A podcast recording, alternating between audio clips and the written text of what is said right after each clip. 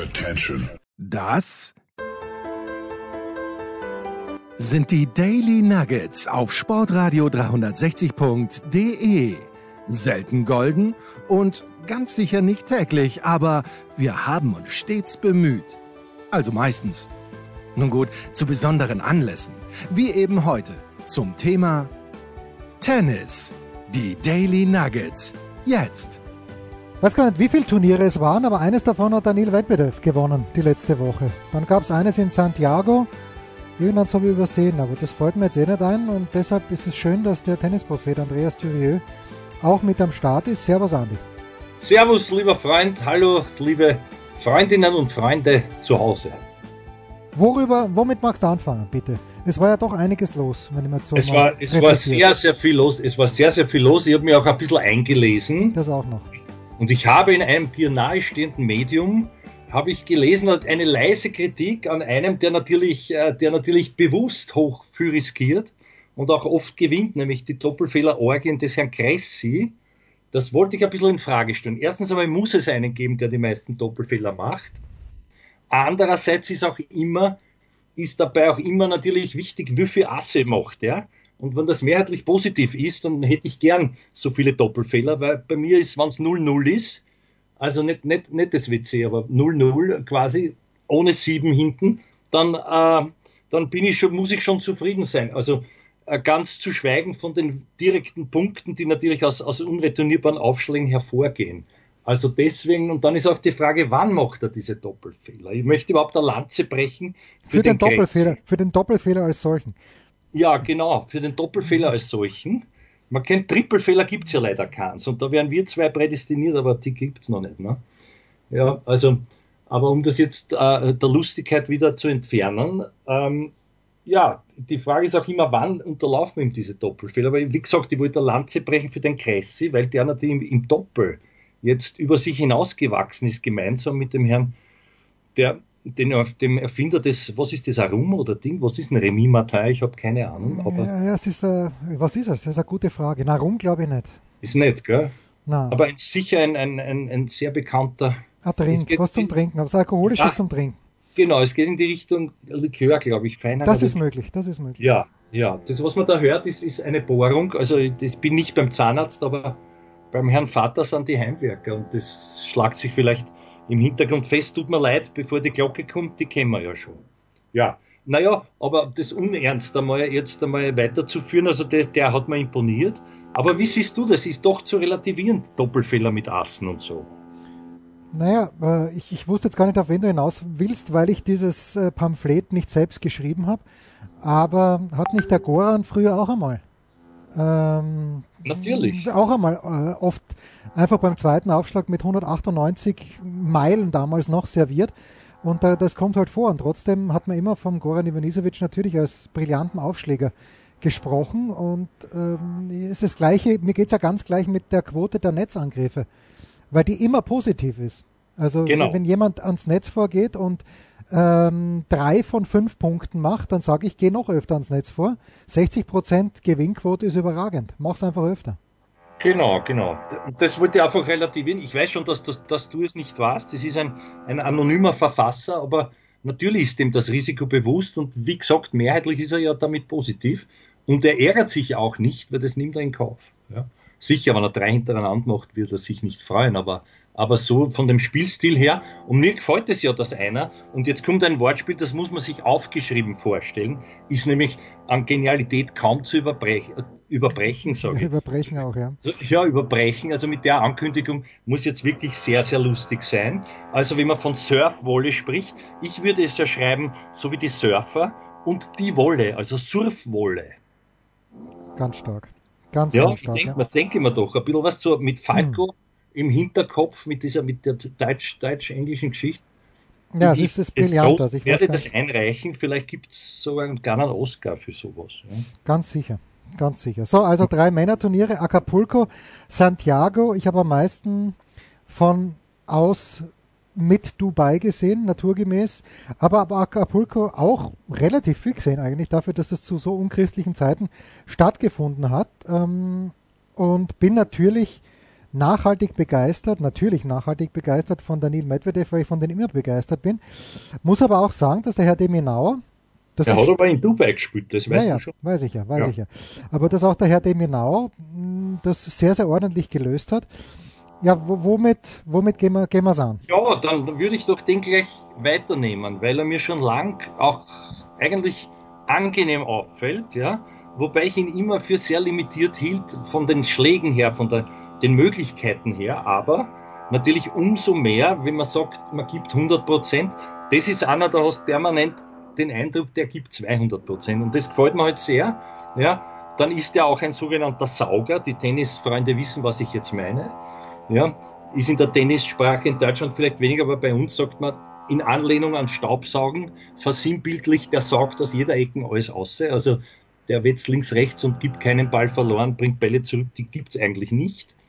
Die Bälle schon, aber dass man sie halt so zurückbringt. Ja. Und, und das sind halt dann schon Qualitäten, wo ich mir denke, und, und auch für mich ist er ähnlich dem Hewitt vielleicht natürlich individuell doch eigen, aber, aber ähnlich veranlagt.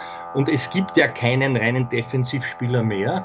Umso mehr aber früher, wenn ich, wenn ich mich zurückerinnere, Entschuldige, wenn ich mich nur erinnere, weil nach vorn kann man sich nicht erinnern, kriege ich immer vom Baumann die, das ist eine der wenigen Redewendungen, wo er sich auskennt und recht hat, weil sonst hat er ja nur Knöpfe gedruckt in der Regie, da war das nicht so mit der deutschen Sprache, aber da muss ich ihm immer recht geben. Lieber Peter, schöne Grüße. Jens schneidet nicht hinaus, aber der liebt dich. Also dich mehr als mich, das ist keine Kunst, aber ich finde den Baumann hier und da kann man schon lobend erwähnen. Also ich erinnere mich nicht zurück, sondern erinnere mich nur, und da war doch das früher so, dass diese Schweden das fadisierte Spiel Nyströms und Co., wie die Kassen haben, Ball über die Schnur drei Meter hoch und keiner wollte es mehr anschauen, übertrieben haben. Das gibt's ja so heutzutage nicht mehr. Trotzdem erinnert es mich ganz, ganz entfernt an, an die leider schon vergangenen Tage. Ja? Aber ich, ich finde, er war ja auch selber sehr überrascht von diesem Erfolg ihm so einen zuzutrauen, das hätte ich schon fast für verwegen gehalten. Aber jetzt hat er da sein 500er, wenn mich nicht alles täuscht. Ja. Hat einen großen, großen Chaco auch noch auf, gell? der ist immer herzig, egal wen der aufhat. Ich glaube, im Vorjahr war es der Rafa, ich weiß nicht, aber, aber ich glaube. Und, und ja, ist doch, ist doch sehr schön. Ich habe nicht viel gesehen, deswegen wollte ich dich jetzt fragen, was waren die Schlüsselpartien? Unser Rühne ist ja im Halbfinale Papa gegangen. Naja, das war die Schlüsselpartie, weil der Rühne im ersten Satz klar, klar besser war, viel, viel besser war und dann im zweiten aber einfach zusammengebrochen ist. Also in Acapulco haben sie ja immer erst sehr spät begonnen und das Spiel mhm. war dann schon um halber zwei in der Früh ungefähr, wo der Rühne dann Krämpfe bekommen hat. Äh, Im dritten Satz dachte ich, er gibt auf, hat er dann nicht gemacht, was eh gut war, weil das Publikum war schon ein bisschen ungehalten und auch mit Recht, weil äh, der Berrettini gibt nach 0-6, 0-1 auf. Äh, es gab ganz viele Rückzüge, äh, sicherlich aus guten Gründen, aber das hilft mir halt nichts, wenn ich Eintritt bezahlt habe und dann sehe ich 28 Minuten Tennis und dann sagt einer, ich mag nicht mehr. Das war das Schlüsselspiel für mich, dass er da ähm, gegen den Röhne gewonnen hat, das habe ich gesehen und der hat ihn einfach zermürbt, muss man mhm. ganz, ganz ehrlich sagen. Und im das dritten kann er, ja, diese Qualität ja. hat er. Und ja. das im Finale dann gegen, gegen den Paul, ja gut, der Paul hat ja im Halbfinale selber gegen den Fritz, glaube ich, drei Stunden oder mehr als drei Stunden gespielt. Ähm, hat mich jetzt dann nicht so massiv überrascht, aber die Schlüsselpartie war das, war das Halbfinale. Er hat davor natürlich in der ersten Runde, hat er, glaube ich, gespielt gegen einen Pacheco, gegen einen äh, Mexikaner, einen 17-Jährigen. 0 und 1 oder 1 und, oder in der zweiten Runde war dann 1 und 0 gegen Jacopo Berrettini, gegen den jüngeren Bruder. Äh, besonders schwer hat er es auch nicht gehabt. Der, ich habe schon geglaubt, lieber Jens, ich habe mich da verlesen. Nein, nein, das war der ja, Bruder. Das ist, das der, ist Bruder. der Bruder. Ja, das habe ich, ich habe dann auch nachge gegurgelt, wie man so schön sagt, und da stand das tatsächlich alles belegbar nachzulesen, aber das musste ich tun. Ich habe zuerst gedacht, erst der Berrettini. Naja, doch, der hat eine Wildcard für die Quali bekommen und hat dann mhm. ähm, hat sich qualifiziert und erste Runde spielt er gegen Oscar Otte und hat aber da hat er Oscar WO geben müssen, also aufgeben müssen im dritten Satz. Und da ist er weitergekommen und hat eine zweite Runde keine Chance gehabt gegen Demenau, wenn ich das jetzt nicht durcheinander bringe und ich glaube nicht. Ja. Also ist er relativ ausgeruht dann auch ins Halbfinale gekommen. Rühne hat auch nicht viel gespielt davor. Äh, ist halt enttäuschend. Das ist schon das zweite Mal, glaube ich, dass er Krämpfe bekommen hat. Das erste Mal, weiß ich, habe ich schon vergessen, gegen wen es war. Muss ich halt sagen, auf der einen Seite denke ich mir, ein 19-Jähriger müsste besser benannt sein. Aber natürlich, was die Ausdauer anbelangt, der Muster war mit 25 auch besser benannt, als er mit 19 war. Das stimmt, ja. Und das ist vielleicht so eine Anfälligkeit auch geschuldet. Ich meine, ich würde es ja verstehen, wenn er gegen dich spielt, dass der so nervös ist, dass es dann eben ins Krampfen schon kommt. Aber, aber ich glaube, grundsätzlich ist doch der eh fit wie ein Turnschuh. Ja, auch was man so sieht von seinen Videos und so. Ja. Aber vielleicht ist es, vielleicht ist es auch, das kann ja auch sein, was der von der Ernährung irgendwas sich da einschleicht oder so irgendeine kleine Unpässlichkeit und das äußert sich dann halt, indem du krampfelst. Ja. ja. Oder wirklich, ja, weil, wie du sagst, von der Überanstrengung kann es eigentlich nicht sein. Ja. Du, Gut, also, anderes, wenn ich dich jetzt frage, weil ich natürlich den, den, den, den Minauer, aber der sagt ja kaum jemandem etwas. Was würdest du als positiv wahrnehmbar an ihm? Naja, also die Beinarbeit ist natürlich herausragend. Die, äh, und auch dieser Kampfgeist und ich finde auch diese Verbindung, weil du vorhin gesagt hast, mit Hewitt, das ist schon großartig, weil der Hewitt, äh, der ist immer, wenn der Hewitt ihn ruft, ist er da. Egal ob es United Cup ist, Davis Cup ist, da gibt es ja andere Australier, die sich selbst so unfassbar wichtig nehmen, ja. aber, aber dann eben nicht da sind. Das finde ich auch schon wieder schön, wenn jemand wirklich da mit dem Nationaltrikot, nicht, dass mir die Australier nicht wurscht wären, aber ich finde es einfach schön, dass der immer da ist. Und das ist wirklich der Kampfgeist. Die Vorhand schaut ein bisschen komisch aus, aber er hat ja heuer Nadal schon geschlagen beim United Cup, was eigentlich fast unmöglich ist, aber er hat es geschafft mit seinem Spiel. Äh, ich finde, die Beine sind einfach sind, sind die schnellsten im Zirkus und das ist herausragend. Ist auch was wert. Ja, da, da, da, das hast du sehr schön gesagt. Apropos Vorhand, wenn ich noch, ich habe mir ein paar Studien angeschaut, das ist fast wie ein Rückhandgriff. Also der Peter Feigl hat seinerzeit so Vorhand gespielt. Das bedingt natürlich, dass er sich näher am Körper, also vom Netz gesehen, äh, fast zeitlich schlagen muss und trotzdem kriegt er Spin und Winkel zusammen. Vielleicht nicht diese explosive Härte, aber der arbeitet ja auch sehr viel mit, der springt ja die Bälle richtig an, wenn er will. Also der kann auch offensiv sein, aber das gefällt mir auch. Und ich weiß nicht ganz, warum der mit diesem Spiel, das doch auch sehr stabil in sich ist, von der Grundlinie angelegt, nicht mehr auf Sand gewinnt. Weil da mhm. sollte man annehmen, hätte er noch mehr Zeit, könnte ein bisschen über die Flugbahn geht, gehen. Vielleicht fehlt ihm da die innere, diese, diese Engelsgeduld, die manche andere haben. Ja, dabei wohnt er ja, wenn ich es richtig auf dem Zettel habe, zumindest einen Großteil des Jahres in Spanien. Also sollte sich auf Sand eigentlich gut zurecht. Aber das gleiche denke ich mir bei Medvedev. Ja, ja Medvedev ja, geht ja. ja. schon mit einer grundsätzlich Ganz richtig. furchtbaren Einstellung auf Sand. Ja, ja, wenn ich die schon wieder unterbreche, aber es ist nur aus Begeisterung. Der dritte Bund ist der Andy Murray. Das ist ja nach Spanien emigriert in jungen Jahren über die Mama, hat dort trainiert, ich glaube Casal Sanchez, jahrelang und hat auf Sand eigentlich gar nichts Erwähnenswertes, glaube ich. Vielleicht einmal ein 250er abgeschaut. Moment, Moment. 2015 hat er in München gewonnen. Die, das, die ah ja, München. Nein, nein, nein. Und die Woche danach in Madrid. Okay. Äh, also schon, ein Tausender.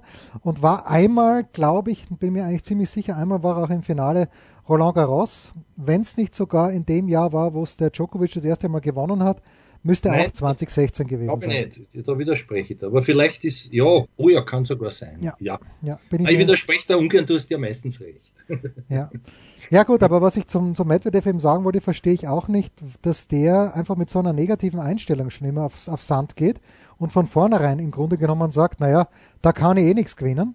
Und genau. ähm, das, das, ist mir, das ist mir ein Rätsel, warum eigentlich. Ja, das ist so, wie der Villas früher gesagt hat, was ja vertrautelt war in seinem Fall. Ich habe das nicht verstanden. Gras ist für Kühe. Das ja. stammt nicht vom Muster, das hat der Villas schon 20 Jahre vorher von sich gegeben, hat aber auf dem Belag, ich glaube, mindestens zweimal die Australien Open. Ja, ja. ja, warum? Weil das auch kein echter Sand, natürlich, aber du weißt, ja, fast kein Grashalm gewalzt und mit 40 Grad jeden Tag sozusagen getrocknet, da ist das was anderes. Aber und das Zweite war natürlich, dass das niemand ernst genommen hat von den Granden, weil ihnen der Flug zu lang und zu gefährlich war. Und Australien interessiert, was mache ich dort?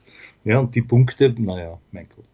French Open Finale 2016, Novak Djokovic schlägt Andy Murray mit 3-6, 6-1, 6-2, 6-4 ich weiß eh, du hast recht. Ich, ich, ich abbitte leist, ja. ja äh, müssen wir, bevor wir eine Pause machen, schon nochmal ganz kurz zurück nach Acapulco, weil ich schon wieder was gesehen habe, was wir beide ja in Wien schon angemerkt haben. Nämlich was hast du schon wieder gesehen? Jetzt bin ich gespannt. Naja, Alexander Erdler und Lukas Miedler ist es nicht irgendwie komisch und wir haben also es ist fantastisch, dass sie es gewonnen haben. Auch wie sie es gewonnen haben, natürlich schlagen Kohlhoff, Skapski im Halbfinale, äh, gewinnen dann im Finale gegen Lemons und Withrop, gegen die sie ja in Salzburg ganz, ganz knapp verloren haben, das Finale beim Challenger. Haben erste Runde geschlagen, Jamie Murray und Michael Venus, fantastisch. Aber wie sie wieder jubeln, der eine fällt hin, der andere rennt in der Gegend herum und es ist kein gemeinsames Jubeln. Und Andi, das haben wir in Wien auch schon festgestellt, als sie das Turnier gewonnen haben.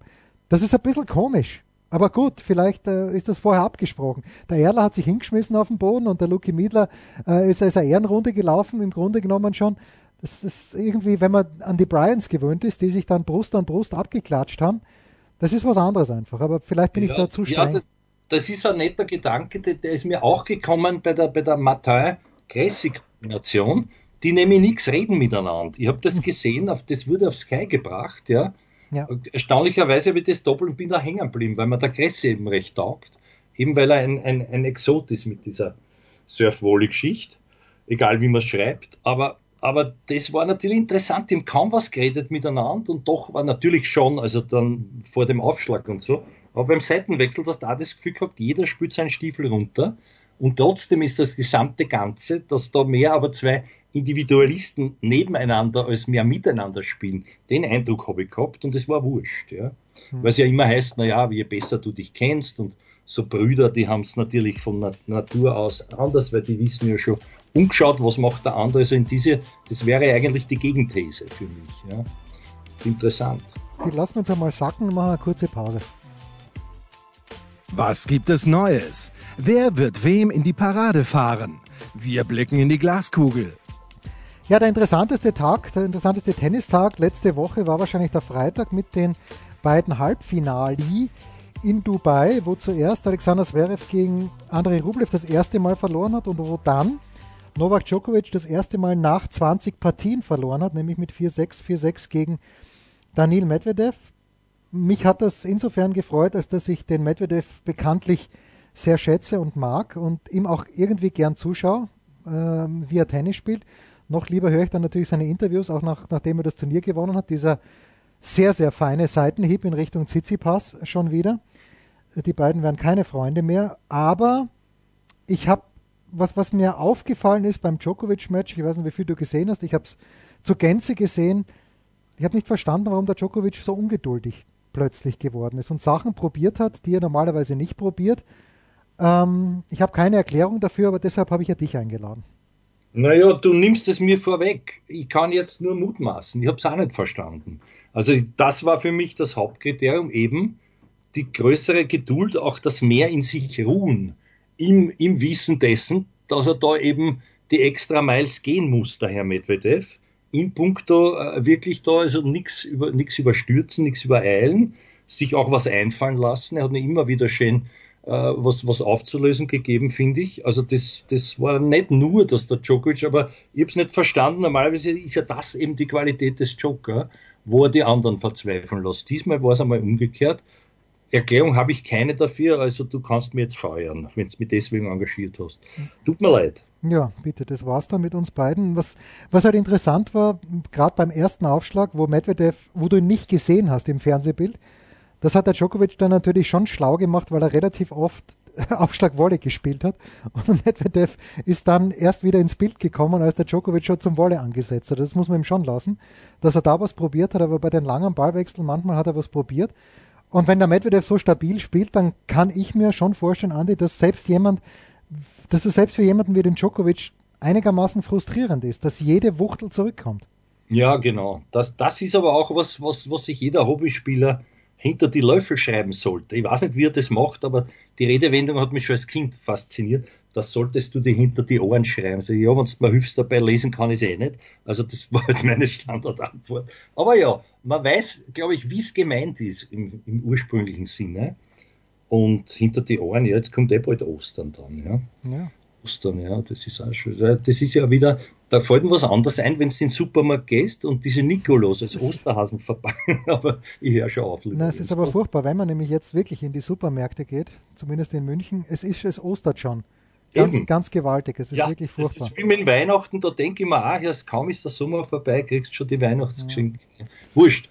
Ähm, das war jetzt nicht. Was war deine nein, die, nein die, die, geschätzte Frage war einfach nur, warum Djokovic so ungeduldig war, aber das werden wir ja. zwei jetzt in diesem Kontext nicht mehr lösen können. Nein, das ist es e- eben nicht, ja, genau. Na, aber ich wollte sagen, also für jeden Hobbyspieler ist das doch, das ist immer diese, naja, eigentlich ist mir das zwar, aber sei doch froh, wenn du, schau, du führst den anderen in eine mentale Unkomfortzone, ja. um es vornehm auszudrücken. Da denkt sich erst der Trottel da drüben, haut man nur die Wuchtel, der macht nichts. Aber davon habe ich gelebt jahrzehntelang, als ich noch mich ein bisschen bewegen konnte, geschmeidiger als jetzt.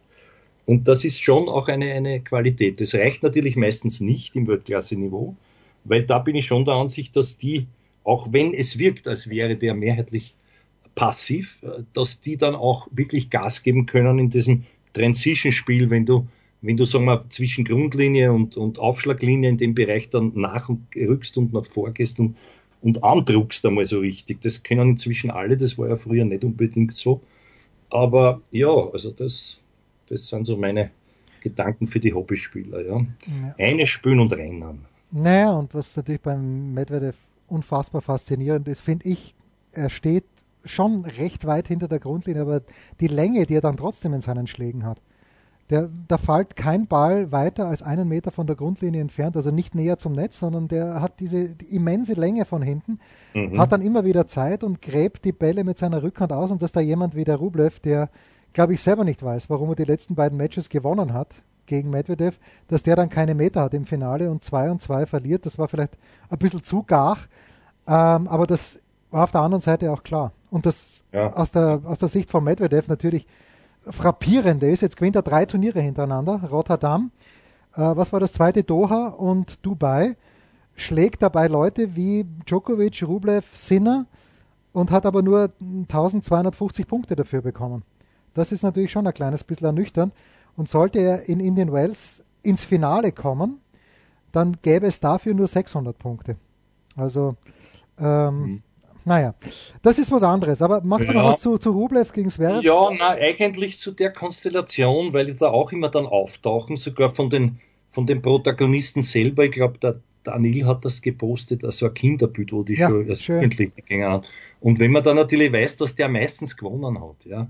Natürlich, ich gebe da recht. Und ich glaube auch, er weiß wirklich selber nicht, wie hat er das gemacht, dass er die letzten beiden Male siegreich war, nämlich zuvor der Herr Rublev aber wenn ich mir den anschaue, der ist für mich wirklich ein, ein armes Kerlchen, weil er ja dann immer wieder in diese Kindlichkeit eben verfällt, in dieses kleine Bubel, das am liebsten zum Heulen anfangen würde, aber doch dann lieber Schreikrämpfe kriegt, ja, das in uns allen wohnt, nur bei dem wohnt's nicht, da ist es allgegenwärtig, immer wenn er verliert, und das geht mir jetzt schon sowas von am Socken, ja, und sein Trainer, der ja die Ruhe in Person zu sein scheint. Daher, wie heißt der? Vincente, Fernando ja, Vicente. Danke, genau, genau, der einmal Kitzbühel gewonnen hat, ohne, auch ohne zu wissen, warum.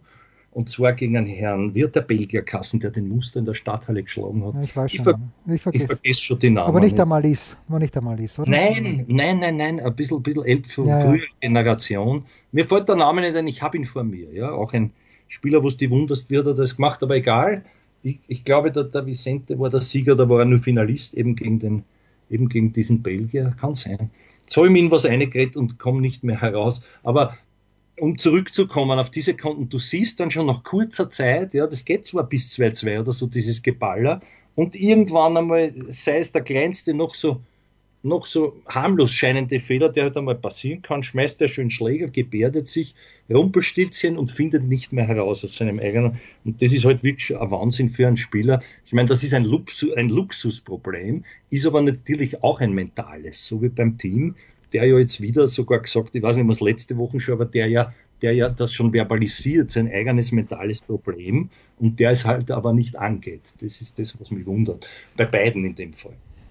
Ja, ja, und äh, Rublev, dieses Halbfinale gegen Zverev, hat natürlich komplett das the Making of a Disaster aus seiner Sicht schon gehabt, weil äh, der hat braucht sechs Matchbälle und äh, wenn Zverev den einen Satzball, den er hat im zweiten Satz, für sich entscheidet, dann bricht Rublev, glaube ich, komplett zusammen. Ja. Weil ja. Äh, dann, dann gewinnt das Zverev das, dann ist er im Finale und im Finale kann immer alles passieren. Ja, hätte die Ware ist nicht passiert. Aber da, ich wollte noch einen kurzen Annex. Ich weiß, du, äh, du ja, läufst zur nächsten Pause, aber ich glaube, dass wir den Zverev jetzt einmal loben sollten. Ja, natürlich. natürlich. Relativ. Weil das war schon wirklich gut, finde ich, zwischendurch, was der jetzt wieder bietet und geboten hat. Also da ist dieser Effekt nicht so. Die Pause war ja auch nicht gerade kurz, aber da, das ist mir dann doch eine angenehmere, eine äh, sichtliche eine Entwicklung, wo was weitergeht, die sich eben auch in Ergebnissen umsetzt. Das war, der hat auch geduldig warten müssen aber jetzt um Haar, und du hast recht, ist er dort natürlich im Finale. Ne? ich, ich, scheue mich nicht davor zurück, Alexander Zverev zu loben. Ja, er hat die Partien, ja. die er gewinnen muss. Gegen Lehechka muss er nicht gewinnen, da hat Lehechka mitgeholfen mit ja. seinen drei Doppelfehlern. Äh, aber danach die zwei Partien, die er gewonnen hat, ähm, gegen O'Connell, ja, ja, muss er. Muss er gewinnen. Viertelfinale habe ich jetzt vergessen, aber hat er auch äh, 6-4, 7-5 gewonnen. Gewinner er gespielt. Ich weiß es nicht mehr. Aber jedenfalls äh, das Halbfinale gegen Rublev war ganz ein war eine knappe Geschichte am Ende des Tages. Der erste Satz, okay, der war schnell weg, aber im zweiten hätte er, hätte er ohne weiteres zuschlagen können. So, wir machen eine Pause. Die Frauen die Woche war nicht so viel los, äh, aber vielleicht magst du trotzdem ein Wort verlieren, vielleicht auch nicht. Es oh, ist, ja. ja, ja, bitte, dann, dann kommen wir gleich nach einer Pause zu den Frauen und zu den Mitarbeitern oder Innen der Woche. Ein Fallrückzieher von der Mittellinie? Ein Skiflug über einen Viertelkilometer? oder einfach nur ein sauber zubereitetes Abendessen?